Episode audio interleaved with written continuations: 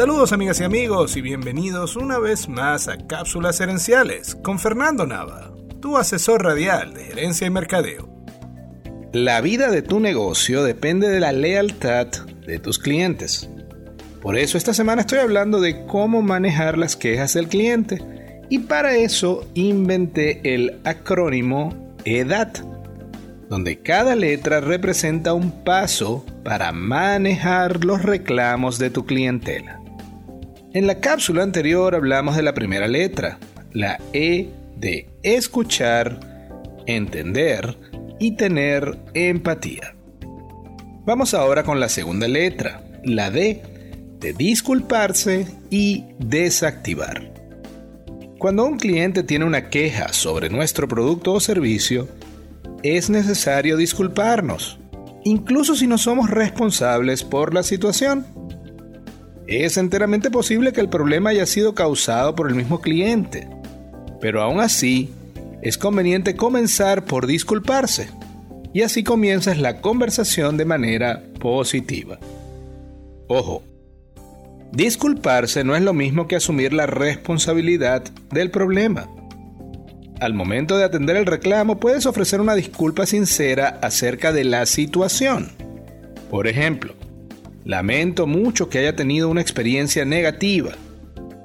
Esta disculpa demuestra empatía sin asignar culpa del problema a ninguna de las partes. A veces el cliente está exaltado o molesto y puede que se exprese de manera hostil o grosera. Ante ese escenario es necesario desactivar la emocionalidad de la situación. Y allí te aconsejo usar esta frase. Lamento mucho que haya tenido una mala experiencia con nuestro producto.